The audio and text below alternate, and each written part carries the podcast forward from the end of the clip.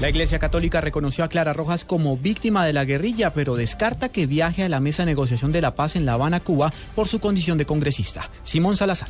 El presidente de la conferencia episcopal, Monseñor Luis Augusto Castro, se refirió al caso de la representante de la Cámara, Clara Rojas, luego de que decidiera renunciar a la Comisión de Paz de Senado y Cámara. Aseguró que ella sí es reconocida como víctima del conflicto. Claro que sí es víctima. Ahora, ¿por qué a Clara Rojas no la hemos escogido? Por un motivo muy sencillo. Tomamos la decisión de no escoger a nadie del Congreso, porque se nos complican mucho más las cosas, ¿no? Ella ya es del Congreso.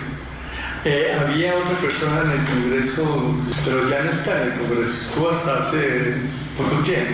Consuelo, perdón. Cabe recordar que Rojas había asegurado no tener las garantías suficientes de las FARC y que por no afectar el trabajo que la comisión había venido desarrollando, decidió renunciar a la célula legislativa. Simón Salazar, Blue Radio.